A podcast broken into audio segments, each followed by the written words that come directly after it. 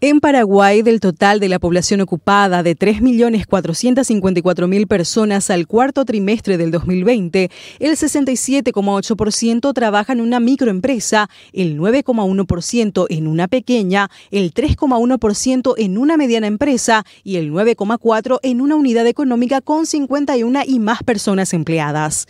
Es de destacar que a excepción de las micro, las demás categorías sufrieron una reducción de su población ocupada. Esto considerando que las empresas de mayor porte en determinadas crisis realizan ajustes por el lado de los recursos humanos, es decir, reducen la cantidad de empleados. Durante esta pandemia, muchas empresas recurrieron a la mencionada medida y otras se vieron obligadas a cerrar sus puertas con el consecuente despido de cientos de trabajadores. En cambio, en las microempresas consideradas familiares, la política para reducir costos va en general por el lado de la postergación de deudas y otras medidas que generan costos en el funcionamiento de la unidad, pero que pueden diferirse. Además, el otro fenómeno observado en el aumento de la población ocupada en las microempresas ha sido que las mismas se convirtieron en una alternativa para seguir generando ingresos. Es decir, muchas de las miles de personas que quedaron fuera del mercado laboral se vieron obligadas a reconvertirse y crear nuevos emprendimientos, lo que les ha permitido sortear esta crisis.